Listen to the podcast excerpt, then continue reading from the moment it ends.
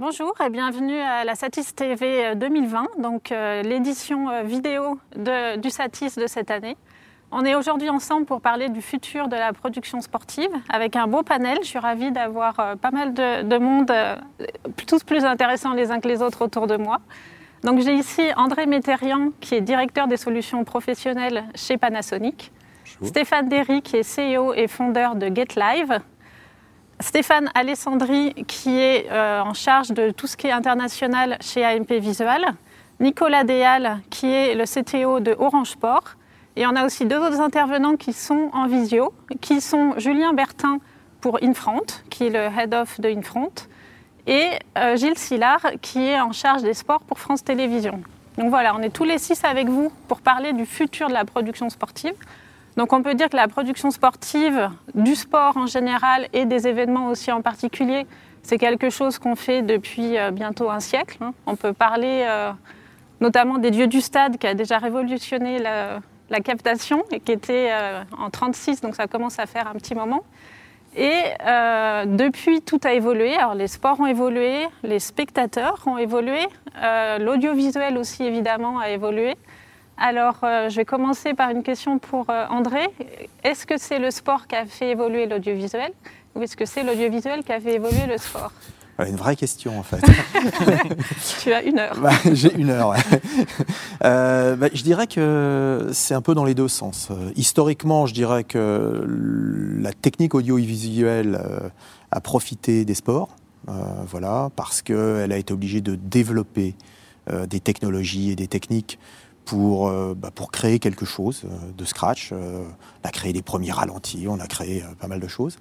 Et puis, le temps passant, je trouve que les choses vont un peu dans l'autre sens et que le sport s'enrichit aussi de l'audiovisuel. Je pense que c'est assez lié, économiquement aussi d'ailleurs. Mais L'autre sens va pour des usages d'audiovisuel, pas forcément pour de la télévision, mais pour de la gestion de métadonnées qui vont générer des statistiques, générer euh, pas mal de choses, qui génèrent à ce moment-là une économie euh, dans le sport, euh, les entraînements, les joueurs, enfin voilà. Donc je pense que c'est assez lié, les deux, très honnêtement. D'accord. Et une question peut-être pour Gilles, qui est donc euh, en visio par rapport à l'évolution donc euh, bah, de l'audience en fait de tout ce qui est sport, parce qu'on a l'impression que plus ça va et plus on va avoir une audience qui va pouvoir consacrer 15 euh, secondes sur un, un réseau social ou 4 heures à un live. Est-ce qu'il y a encore de la place entre ces deux extrêmes pour tout un panel de production audiovisuelle liée au sport? Alors euh, oui, bien sûr, parce que déjà, euh, tous les grands événements sportifs euh, ont, leur place sur la télévision, notamment sur les plateformes, et on se rend compte que les, les, téléspectateurs viennent chercher les grands événements sportifs sur la télévision, notamment sur la télévision publique. C'est des succès d'audience à chaque fois qu'on fait des, des, grandes retransmissions telles que les Jeux olympiques, Roland Garros, le Tour de France on a, des audiences exceptionnelles. Le sport se prête euh, au grand écran et au direct, euh, et je pense qu'il a encore un, grand avenir. Eh ben, c'est une très bonne nouvelle. et, Nicolas, euh, donc toi tu es chez Orange. pourquoi est-ce qu'un un média comme Orange s'intéresse au sport comme, comme vous le faites aujourd'hui? Alors, on, enfin, on s'y intéresse surtout comme, comme opérateur, comme opérateur télécom. Euh, on, a un certain nombre d'activités dans, le sport. Euh, on a signé il n'y a pas longtemps un partenariat pour les, pour les JO donc de, Paris 2024. Donc on est assez, content et motivé euh, de, travailler là-dessus. Et je dirais que surtout pour nous, ce qui est intéressant, c'est en fait l'aspect de, plateforme et création, de, création de contenu ce qui est extrêmement intéressant et ce qu'on voit de plus en plus avec le développement de la remote production et toutes ces sortes de choses, c'est vraiment la possibilité d'offrir des solutions techniques qui permettent de créer de plus en plus de contenu à partir d'un même événement et en fait de créer des contenus qui sont dédiés à des devices spécifiques, à des façons de voir spécifiques. On peut de plus en plus fournir en fait aux spectateurs non seulement des images de qualité en live, mais aussi des alternatives ou des versions spécifiques ou des choix spécifiques. Et ça, c'est vraiment ce qui me semble être le plus intéressant aujourd'hui, c'est cette possibilité d'ouvrir l'expérience des, consommateurs, entre guillemets, à, des choix.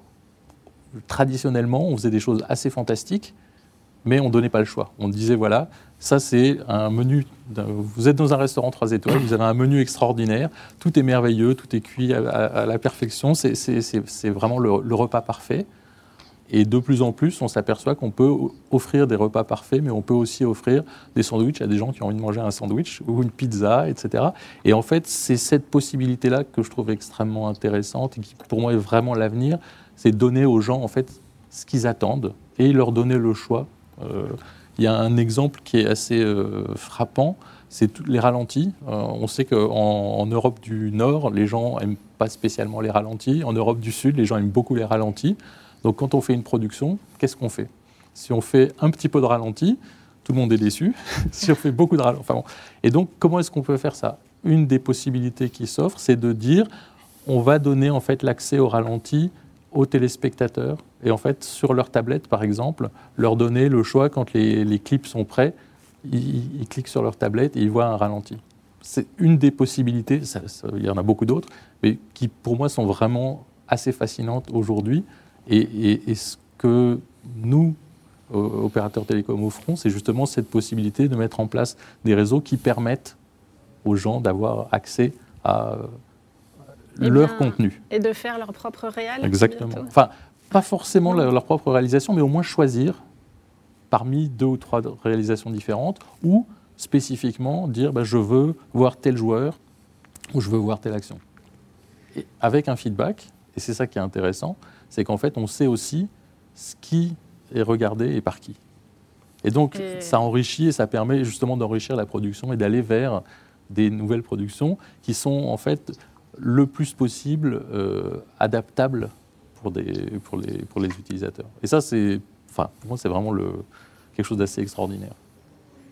Et, du coup, on peut imaginer qu'on va avoir des productions de, de différentes tailles. Ça me fait penser à, à, ce que tu fais, Stéphane, exactement. Mhm. Parce que certes, on a des méga productions sur des, les événements majeurs, mais on a l'impression qu'une des évolutions euh, assez récentes, c'est d'avoir des productions sur des, événements beaucoup, beaucoup plus petits. Tu peux nous parler de... Oui, en, fait, euh, le constat, c'est qu'aujourd'hui, il y a seulement 1% des événements sportifs qui sont captés. Je ne parle même pas d'être diffusés. Euh, ça, c'est des chiffres officiels de la FIFA ou de la FIBA. Et en réalité, euh, c'est vrai que même si on consacre tous, moi le premier, beaucoup d'énergie à ces grands événements que sont les Coupes du Monde, les Jeux Olympiques et autres, que j'ai fait pendant, pendant des années jusqu'ici, il reste 99% de plus petits sports qui ont un public, qui ont un lien avec des fans. Et concrètement, il faut trouver un rapport entre l'investissement pour la production et l'audience que va recevoir ce genre de, euh, de sport. Si je prends le hockey, si je prends le volet, euh, le, football féminin. Enfin, il y, a tout un tas de sports qui ont un public, mais qui est difficile à trouver sur, euh, sur la télévision. Et en fait, ce qui bloque, c'est plus l'accès aux outils de production qui sont, euh, qui sont top, hein, que ce soit les systèmes de ralenti, les cars, euh, les caméras professionnelles, mais qui quand même sont un ticket d'entrée qui est quand même assez important. Et du coup, que ces petites ligues, ces petits sports, ces petites fédérations ne peuvent pas se payer au final. Donc euh, l'idée, moi je représente donc GetLive et Pixelot, qui est le leader mondial de la captation automatique. Ça a été de créer des outils autonomes, en fait des caméras, euh, on va dire qui filment toutes seules, avec un logiciel à base d'intelligence artificielle. C'est-à-dire que pendant des années, il y a eu euh, des réalisateurs qui ont accumulé des heures de travail avec une machine à côté qui regarde un peu comment ils font puisque c'est toujours un peu les mêmes scénarios hein, sur le sport. Quand vous avez un attaquant qui avance, des défenseurs qui reculent, c'est qu'il y a une action, le cadreur va donner un coup de zoom 22 euh, fois, donc la machine va enregistrer tout ça. Et aujourd'hui, c'est vrai que ça, ça, nous dépasse complètement, puisqu'on produit plus d'un million d'heures euh, par an, comme ça, à travers le monde. Et euh, ça donne vraiment une visibilité pour des, pour des sports. Alors après, les méthodes de consommation sont aussi complètement différentes. C'est-à-dire que, évidemment, on ne touche pas la même cible. Un succès sur une plateforme autonome, c'est 5 000, 10 000 spectateurs. Par contre, c'est 10 000 spectateurs qui ont plaisir vraiment à regarder euh, les choses. On voit des les choses. en entier pas forcément. Pas forcément. En fait, euh, bah, il y a une étude qui est sortie euh, la semaine dernière, justement, qui expliquait que les 20-30 ans aujourd'hui préfèrent regarder 20 highlights, c'est-à-dire 20 fois 3 minutes des meilleurs moments d'un match, plutôt qu'un match en entier. Donc c'est aussi l'intérêt des, captations automatiques, c'est que la machine, en fin de match, va générer ces fichiers-là automatiquement. Elle génère les highlights. Ouais. Et du coup, euh, les mettre en ligne euh, sur une plateforme OTT pour une chaîne, pour un journaliste. Et euh, par rapport au schéma que moi j'ai connu pendant, pendant des années, hein, puisque je viens vraiment de la captation broadcast, ça remplace en fait le, le, cadreur qui était contraint de rentrer dans sa chambre d'hôtel, trouver du Wi-Fi, faire son montage à 1h du matin et l'envoyer à la chaîne. Donc donc c'est vrai que c'est vraiment passionnant. Et, et, du coup, est-ce qu'on va vers moins de, moins de staff en fait? Ou globalement, comment ça se répartit en fait? Est-ce que le fait qu'il y ait ces solutions, ça permet de multiplier en fait les productions? Donc au final, euh, tous, les, tous les gens sont occupés ou est-ce que on, comment ça évolue en fait d'un point de vue humain? Ça c'est très important, enfin pour moi personnellement, euh, dans le sens où évidemment euh, ces outils-là ne sont pas là pour remplacer les cartes AMP Visual TV de Stéphane, où j'ai travaillé pendant de nombreuses années en plus. Ils, sont là justement pour créer des images pour ceux qui jusqu'ici ne pouvaient pas en créer. Donc, euh, donc euh, à un moment, même si ça génère le travail d'un statisticien, d'un analyste, ça crée vraiment un emploi aussi autour de tout ça. Une plateforme, faut la gérer, donc faut des, des gens. Donc ça ne remplace en aucun cas. vous n'aurez jamais, enfin jamais, mais euh, une Coupe du Monde faite en caméra automatique, à l'opposé, euh, un petit championnat de hockey, euh, oui, ça, ça, arrivera. Et c'est vrai qu'à ce moment-là, ça, crée vraiment quelque chose d'intéressant pour les gens qui sont impliqués. Mais si je peux juste faire une remarque, en fait, c'est en plus. C'est vraiment ça qu'il faut voir. Il y, a, il y, a, eu, enfin, depuis des années, il y a beaucoup de débats sur la remote production, etc. Et une grosse inquiétude sur le fait que l'intelligence artificielle ou, le, ou la, production centralisée allait en fait euh, réduire le, le staff. C'est vrai pour certaines positions, mais je pense qu'au global, si on arrive à, aller vers justement plus de choix, plus de contenu et plus de création, on aura en fait au final plus de gens qui seront employés parce que la créativité, euh, aujourd'hui en tout cas, euh, elle ne semble pas être du côté des machines. Les machines font très bien ce qu'elles font, elles sont régulières, euh, constantes, elles font des, belles choses, mais les, intuitions, le, feeling, pour l'instant en mm. tout cas, on verra dans le futur, mais en tout cas pour l'instant, il semble que les, hommes, les humains, restent... plus, plus, euh, plus capables de faire ce genre de choses. Et donc, plus on crée de contenus différents, plus on adapte des contenus, plus on fabrique des contenus spécifiques, plus en fait on a besoin de gens pour le faire.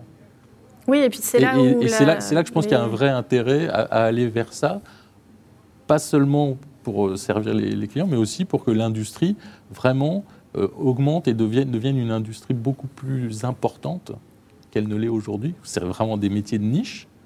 Et je pense qu'on peut vraiment avancer et aller vers des, choses beaucoup plus euh, larges et, avec beaucoup plus de, staff.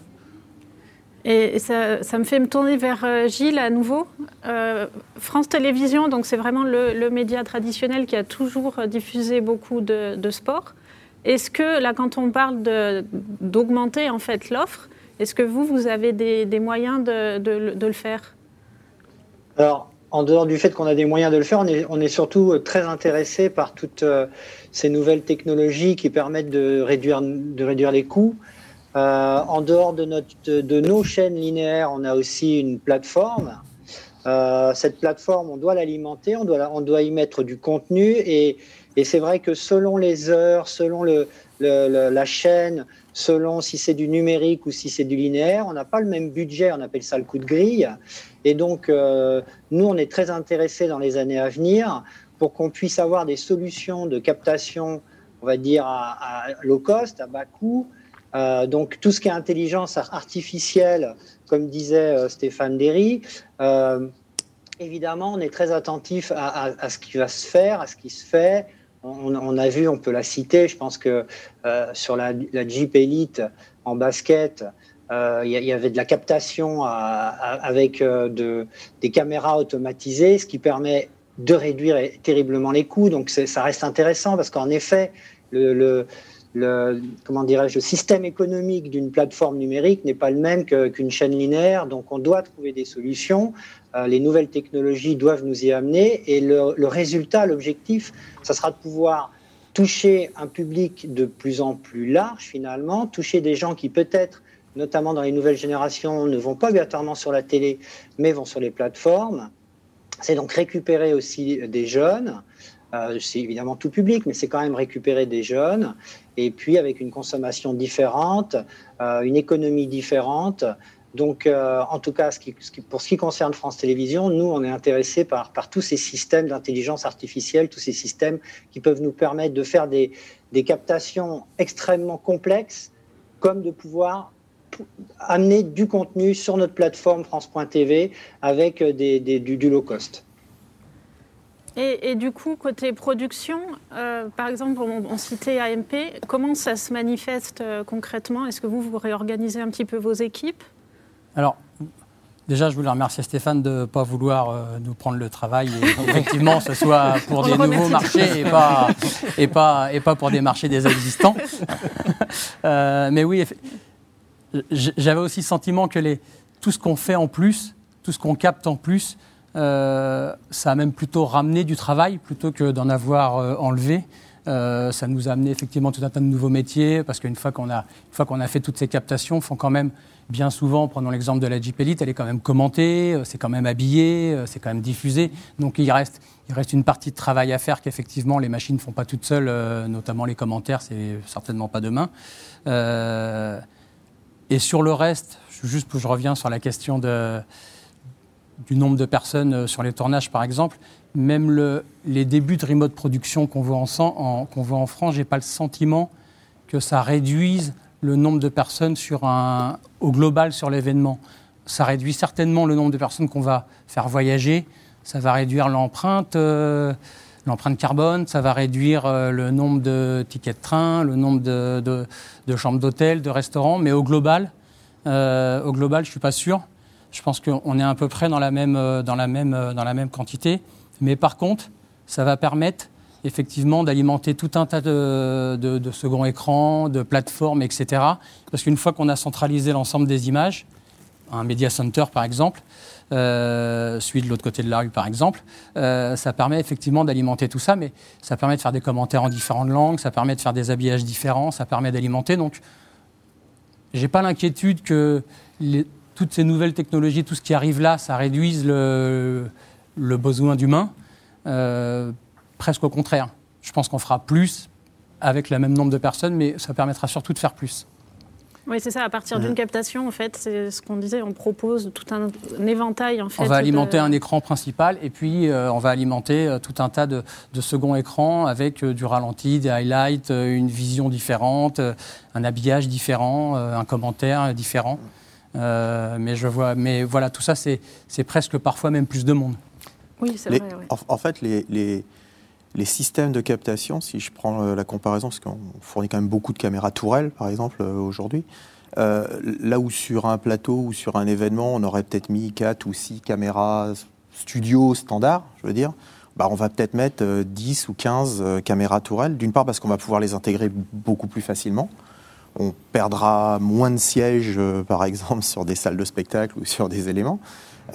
et puis, on va vouloir avoir des angles différents qui permettront euh, d'apporter des informations différentes et, d'aller chercher tel joueur parce qu'on veut gérer que ce joueur-là. Mais pour le faire, bah, il faut mettre plus d'outils de captation. Je veux dire, on ne peut pas le faire autrement. Donc je pense que c'est un mélange des deux qui font que euh, l'évolution technologique, euh, que ce soit par les outils de captation ou les systèmes d'automatisation derrière, font bon an mal c'est quelque chose qui se, qui se multiplie en fait, plutôt que de se réduire. Hein. Sachant qu'il y, a aussi une grosse évolution sur les captations automatiques en 2020, c'est le fait que maintenant on travaille beaucoup de production, ce qu'on appelle hybride. C'est-à-dire qu'on peut utiliser une caméra automatique. Alors c'est génial, mais par contre, une caméra automatique, c'est toujours du même axe. Donc il y a un côté un peu lassant, parce que vous allez avoir tout le temps un mouvement de balancier, même s'il y, y, a des mouvements de caméra, etc. Et donc, ce qu'on fait beaucoup aujourd'hui, c'est qu'on intègre une caméra additionnelle ou même plusieurs d'un cadreur qui va se déplacer sur le terrain et qui va pluguer sur notre système en fait sa caméra, qui va se mélanger dans le flux automatique. Et là, effectivement, comme, comme ça a été dit auparavant, il faut un réalisateur de toute façon, enfin pour, pour passer d'un cadre à l'autre, il faut quelqu'un pour gérer les ralentis, etc. Par contre, c'est vrai que ça donne une approche un peu plus premium à, une captation automatique. Et donc, ça permet d'avoir différentes strates en fait, de, de, besoins auxquels on peut répondre avec ce type d'outil. Je crois que vous avez une vidéo d'ailleurs qui présente euh, un peu tout ce. Ouais. on peut la regarder si vous voulez bien. Ouais. James. Oh! Into the paint, kick out to Greenwich. Jab step, deep three. Nice dish inside. Offensive glass, Brim. Nicely done with the right hand, Jonathan James.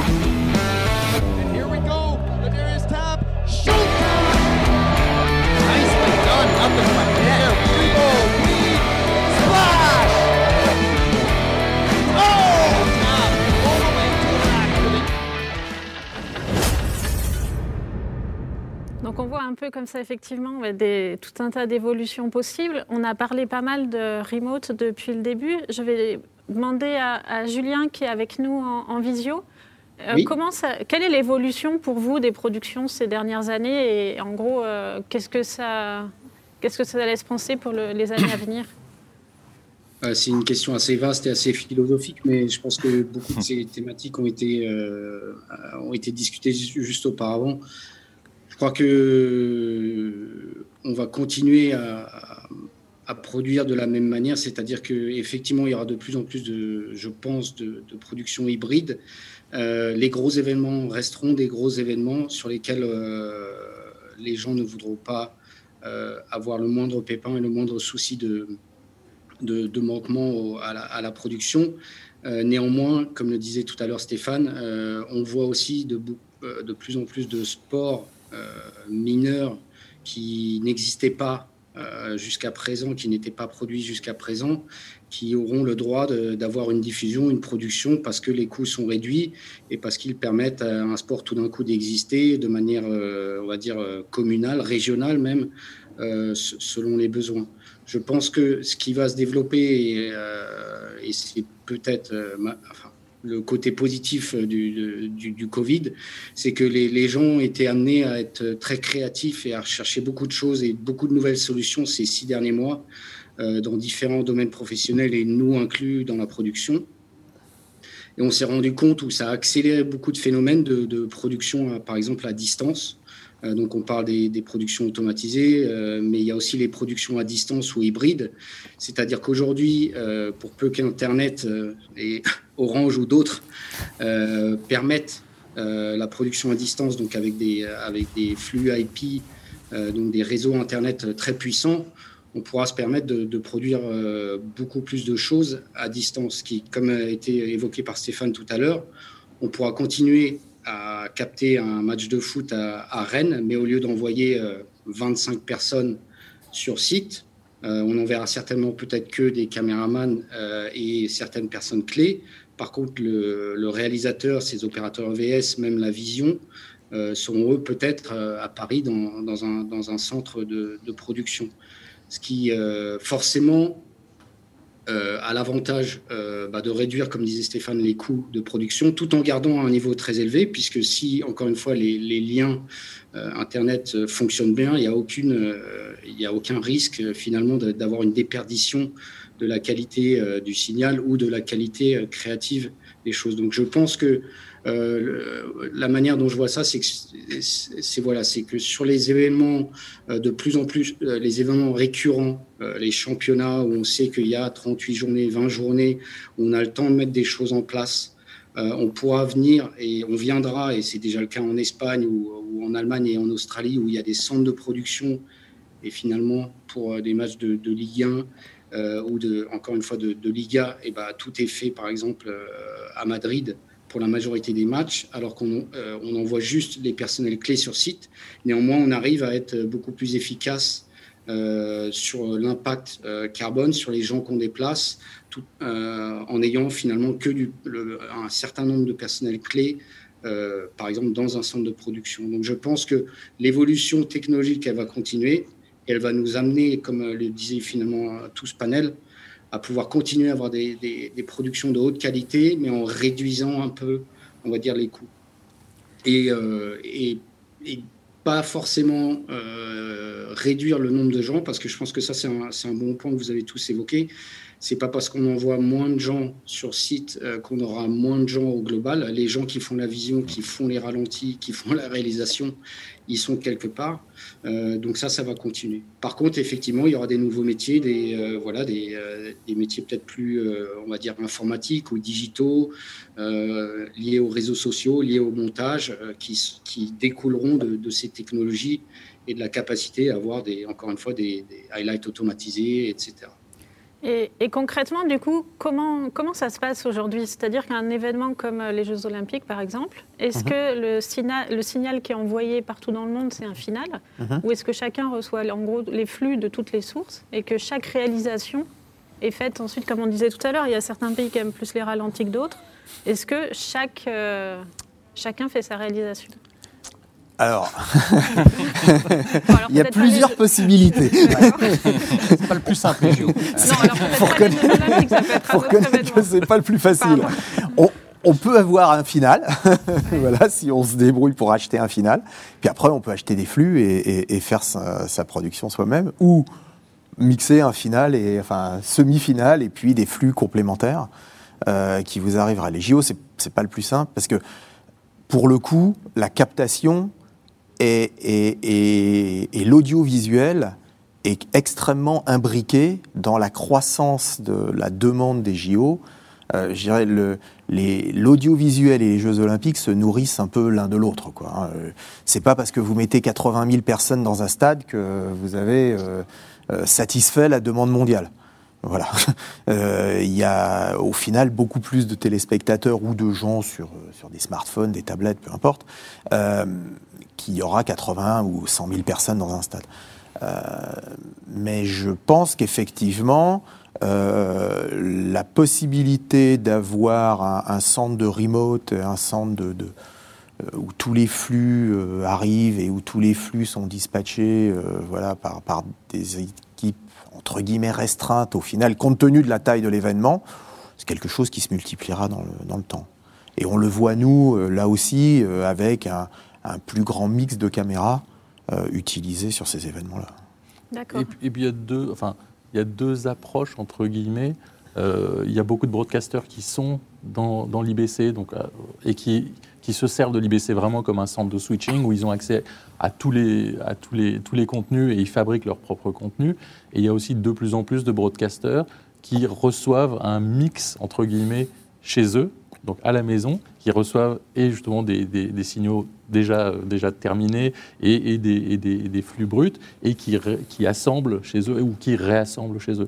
Donc on voit depuis, euh, je dirais, une dizaine d'années, Mhm. de plus en plus de gros broadcasters qui en fait font ce, ce- ce- ce calcul et se disent est-ce qu'on a des très grosses équipes, beaucoup d'équipements à l'IBC, et puis on, on reçoit chez nous que des, des produits finis et qu'on Mhm. diffuse tels quels, ou alors on a un peu moins de monde euh, à l'IBC, mais par contre on reçoit plus de choses à la maison et on, on refabrique ou on habille plus à la maison. Et c'est vraiment la tendance sur les gros, gros, gros broadcasters. De plus en plus, euh, ils réduisent leur, leur présence à l'IBC et ils font revenir de plus en plus de choses euh, à la maison.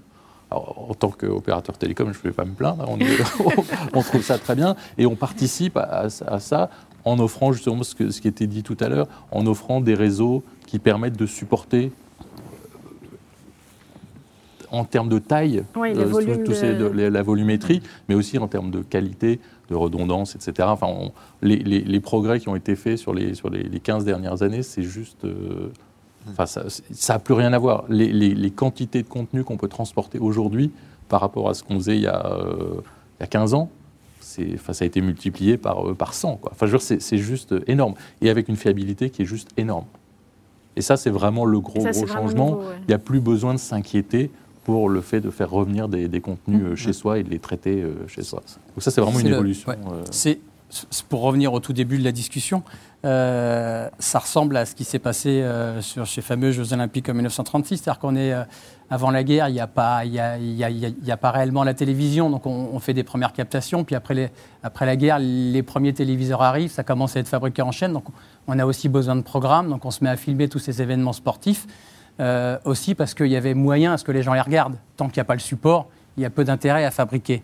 Mais en- Là, c'est ce qui nous 36, ils, ils ont fait, euh, ils ont fait du live. hein. Oui, mais sur un écran géant, et ça n'arrivait pas chez Non, non, ça mais arrivait pas ils chez ont fait en télévision. Il y, avait, un- il y avait un camion Oui. qui filmait, qui euh, développait les films et un télécinéma et c'était diffusé, euh, alors, je suppose, euh, sur, sur trois, trois ou quatre sur trois écrans géants. euh, Donc c'est ça. Donc il y, Non, avait, mais- il y avait une diffusion qui était faible Mais quand même. mais c'était en direct. Mais voilà, il y a eu un diffusion direct. faible. enfin, de- Ouais, enfin, c'est ça qui, est- qui est assez hallucinant. C'est en 36, il y avait déjà Ouais. cette, cette idée de faire les choses en direct. Alors évidemment, ça, c'était, c'était le début, mais, mais ça, et ça, ça a progressé énormément. Et, et- et- et les moyens en fait qui ont été mis euh, à disposition ont fait que euh, ça a permis d'aller euh, et de diffuser plus, et, et ça s'est vraiment enchaîné. Et, et les, les Jeux Olympiques, parmi les, tous les, les gros événements, a été un driver énorme pour le- toute l'industrie Pour l'audiovisuel. pour vraiment Ça- faire ça- venir ça, en fait clair. euh, développer des moyens, des solutions. Enfin, ça a été. Ça- ça, c'est On clair. a une, une vidéo d'ailleurs de, de chez vous sur les 30 dernières années. Je pense que c'est peut-être le moment de la, la regarder. C'est gentil.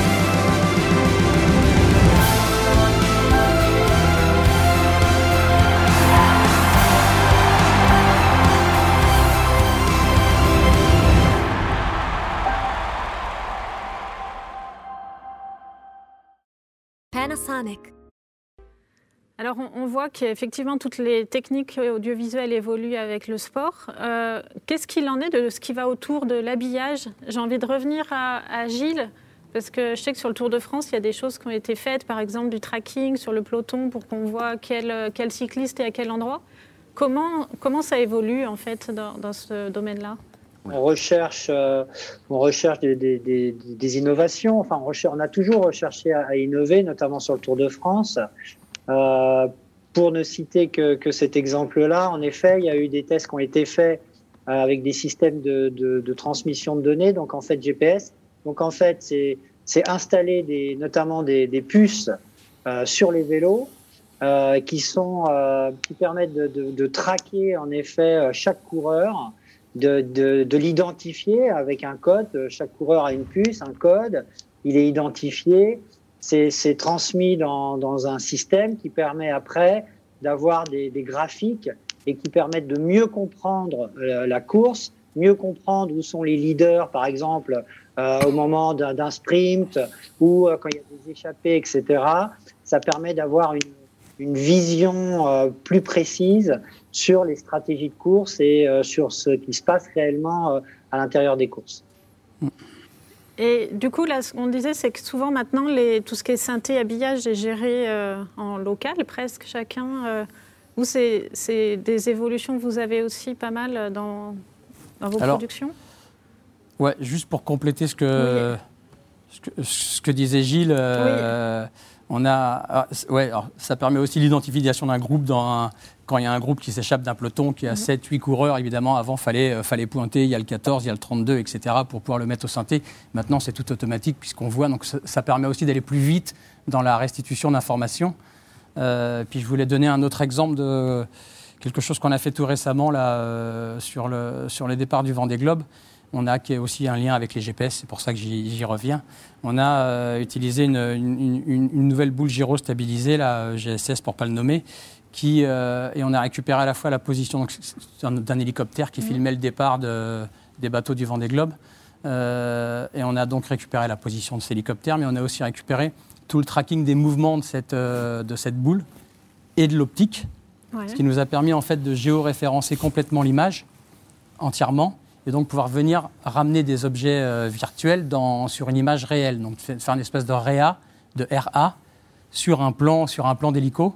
Euh, ce qui nous a permis, par exemple, sur, le, sur ce départ de Vendée Globe, de venir positionner la ligne de départ qui est entre un bateau et une bouée. Euh, donc sur un plan en mouvement, c'est assez compliqué à poser, à poser à la palette, évidemment. Là, ça nous a permis de le faire de manière assez, assez précise et propre, en plus d'un logo, etc. Mais donc ça, c'était la première fois qu'on le faisait, euh, la première fois qu'on l'utilisait en direct. Ça s'est bien passé, ça a parfaitement fonctionné. C'est ce qui est intéressant, c'est toutes les portes que ça ouvre, parce que ça va vouloir dire que maintenant qu'on sait venir rajouter n'importe quoi de virtuel sur ces images réelles vues d'hélico, euh, je pensais au cyclisme, notamment euh, Gilles, ça va permettre effectivement de venir poser tout un tas d'informations, euh, que ce soit une information euh, sur un plan très large de où est le peloton, où est l'échappée, de manière, euh, si on ne les voit pas vraiment, de pouvoir venir mettre des flèches, pouvoir venir mettre une information quand on visite un château, quand on visite une demeure, etc. Pouvoir ramener tout un tas de- tout un tas d'informations, chose qui se faisait sur des caméras fixes ou en petits mouvements. Maintenant, ça commence à pouvoir se faire sur ces, sur ces caméras, même, même en l'air, en volant à 200 km à l'heure. Je trouve que ça va, ça va ouvrir des portes. On a, c'est le début, mais voilà. Et est-ce que de manière générale, l'information passe de plus en plus par l'image et moins par le son? Alors, c'est. C'est une bonne question. Alors, c'est rigolo parce que. c'est Non, non, mais si, parce que justement, on, vient de, on a des stades vides en ce moment. Et donc, on s'aperçoit qu'il manque un bout d'information quand même d'un stade vide. Euh, par exemple, nous, on a fait, euh, on a fait? On a fait 8 ou 9 matchs euh, de l'équipe de France là, dernièrement, là, depuis, septembre. Et on est venu faire une réalisation audio, en fait, un fake son, on appelle ça. Et donc, on est venu rajouter un son virtuel hein, sur un match de foot. Et ça a été une expérience assez intéressante d'abord parce que ça fait des années qu'on essaie de plus entendre le ballon et que c'est un problème parce qu'on entend trop les spectateurs. Et là, on s'est retrouvé dans, dans- on s'est retrouvé dans une situation où on entendait trop le ballon ou trop ce que les joueurs se disaient et plus du tout, euh, et plus du tout euh, les spectateurs. Et donc, on s'est retrouvé à quelque chose qu'on n'avait jamais fait, à éditorialiser l'ambiance. Euh, mais ça a été jusqu'à des discussions avec, avec des chaînes pour savoir quel type d'ambiance on voulait. Est-ce qu'on voulait quelque chose de calme, avec des montées assez, assez, euh, assez brutales euh, quand il y avait une action, une faute, Mmh, bien un sûr. but, etc. Ou quelque chose de plus, de plus soutenu, avec du coup des pics un peu moins importants. Donc il y a eu des vrais échanges avec, euh, avec les chaînes. Suivant les chaînes, ça s'est fait ou dans le car ou à la chaîne, puisque c'était éditorialisé. Donc c'est quelque chose qui est d'habitude, on le fait.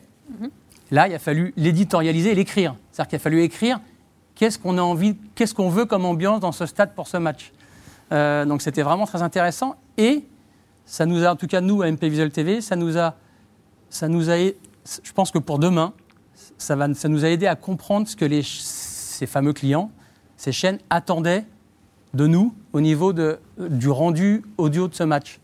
Jusqu'à maintenant, on ne l'avait pas réfléchi, on ne l'avait pas écrit. Là, le fait de l'avoir écrit ensemble pour le créer, ça va nous aider, même une fois que les spectateurs seront revenus, à, le rendre plus à leur goût, par exemple.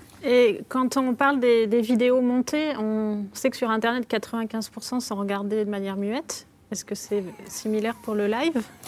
Euh, Enfin, je, je voulais juste rajouter Oui. une toute petite chose. Il y a énormément de, de- de- de systèmes audio qui sont en fait contrôlés par des caméras. Euh, je pense au, au Lavokick ou à des, des- des systèmes comme ça, où en fait il y a une caméra qui dit à une intelligence artificielle l'action se passe à tel endroit, tu dois monter tel micro et baisser tel autre Ouais. micro. Et en fait, on peut, on peut de moins en moins séparer l'audio de la vidéo. Donc traditionnellement, c'est des choses qui sont extrêmement compliquées. ouais. Mais de plus en plus, en fait, on s'aperçoit que ce qu'on traite, c'est des données. Euh, tout à l'heure, on parlait de, justement de, de- de- en fait, de créer des matrices dans lesquelles on a de l'information. Et à ce moment-là, en fait, on choisit des coordonnées à l'intérieur de cette matrice pour fabriquer des images.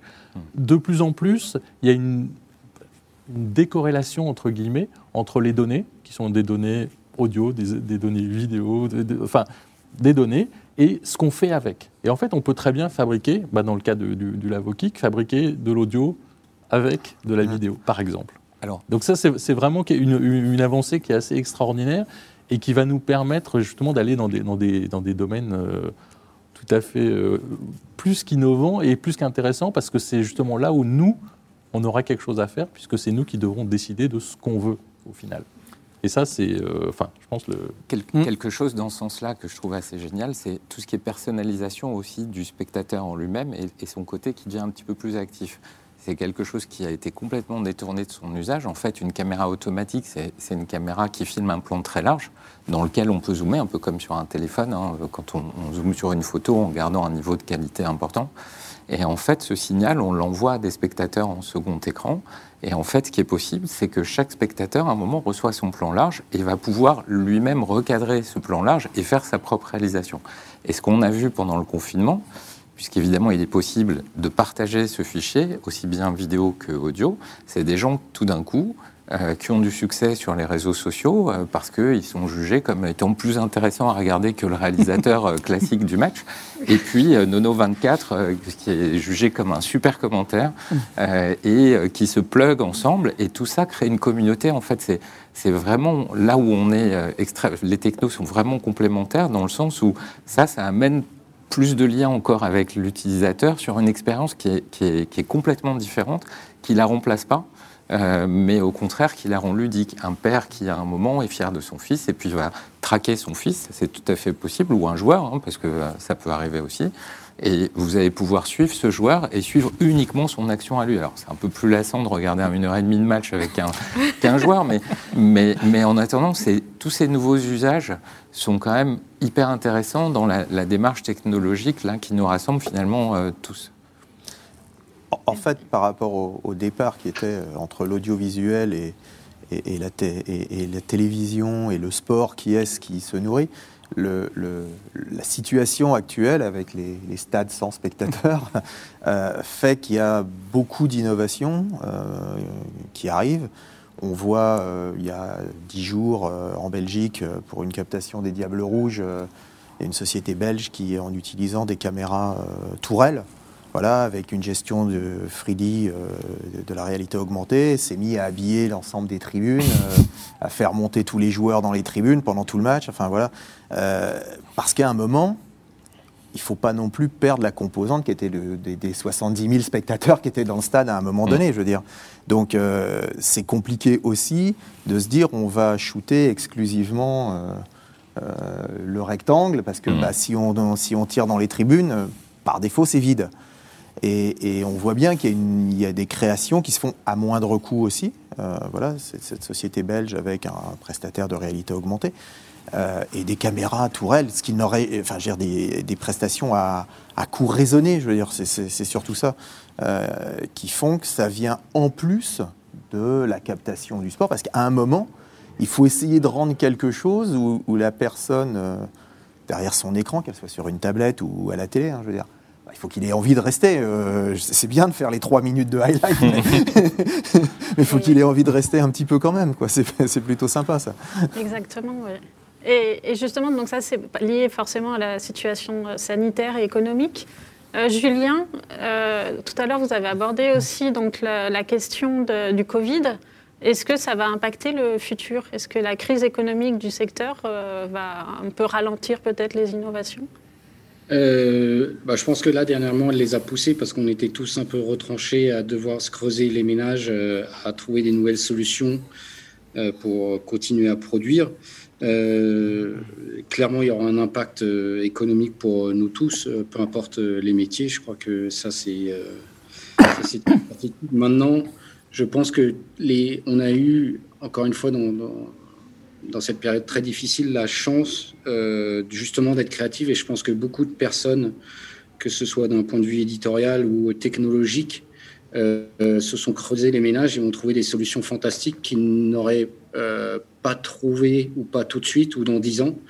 Et là, en l'espace de six mois, on, a, vu une évolution de la technologie et des, outils et des solutions pour capter, continuer à produire des matchs, continuer à produire des sports euh, qu'on n'aurait pas eu, euh, ou, même accepter des choses qu'on n'aurait jamais euh, pensé pouvoir être imaginables. Encore une fois, en Angleterre, il y a de ça maintenant euh, 4 ou 5 mois, euh, la Première Ligue a, encore une fois, je le disais tout à l'heure, mais grâce à leur, réseau téléphonique et à leur fibre ultra puissante, a réussi à produire des matchs de foot euh, à distance complète, c'est-à-dire que toute l'équipe de production était euh, dispatchée et dispersée en Angleterre. Le réalisateur était dans son salon, l'opérateur EVS avait sa machine EVS euh, chez lui, dans son garage, euh, avec des serveurs qui avaient été livrés. Euh, mais donc, ce genre de choses, euh, enfin, il y, a, il y a six mois ou il y a un an, on aurait eu cette réunion, on n'aurait jamais parlé de ça. Et puis, si quelqu'un l'avait évoqué, euh, euh, tout le monde serait monté sur les barricades pour dire c'est impossible. Et aujourd'hui, ce genre de choses sont possibles. Aujourd'hui, on, on est capable de faire toutes ces choses-là. Alors, ça ne veut pas dire que ça devient la norme, mais en tous les cas, je pense qu'on a fait beaucoup, des, beaucoup de progrès. Et certains de ces progrès resteront euh, en espérant que la, la situation redevienne normale. Euh, Oui, et- espérons tous que- qu'on puisse bientôt retourner euh, dans les stades et, Oui, voilà. et sur tous les terrains sportifs. Je pense que ça, c'est important. Je pense que euh, toutes ces avancées sur euh, euh, ce dont parlait Stéphane, le son ou euh, d'incruster des, des spectateurs dans, dans les stades, c'est bien joli et ça marche et on a prouvé que ça, ça marchait. Et encore une fois, on a réussi à, à- à avoir des évolutions en l'espace de trois mois qui auraient peut-être pris cinq ans. Euh, mais on espère bien que ces évolutions-là, on n'en ait pas besoin dans les six prochains mois parce que les, les spectateurs font, euh, font quand même partie intégrante de ces spectacles. Par contre, pour la production à distance, je pense que les évolutions qu'on a vues et qu'on a faites, euh, certaines d'entre elles vont certainement rester, oui. Eh ben, ce sera le, le mot de la fin. Et je vous remercie. J'aurais bien aimé prolonger avec vous, mais on doit rendre euh, l'antenne. Merci beaucoup en En tout vrai. cas. hein. J'étais ravie d'échanger sur le sujet avec vous. Et puis merci à, à ceux qui nous ont suivis. À très bientôt. Merci. Merci beaucoup. Merci.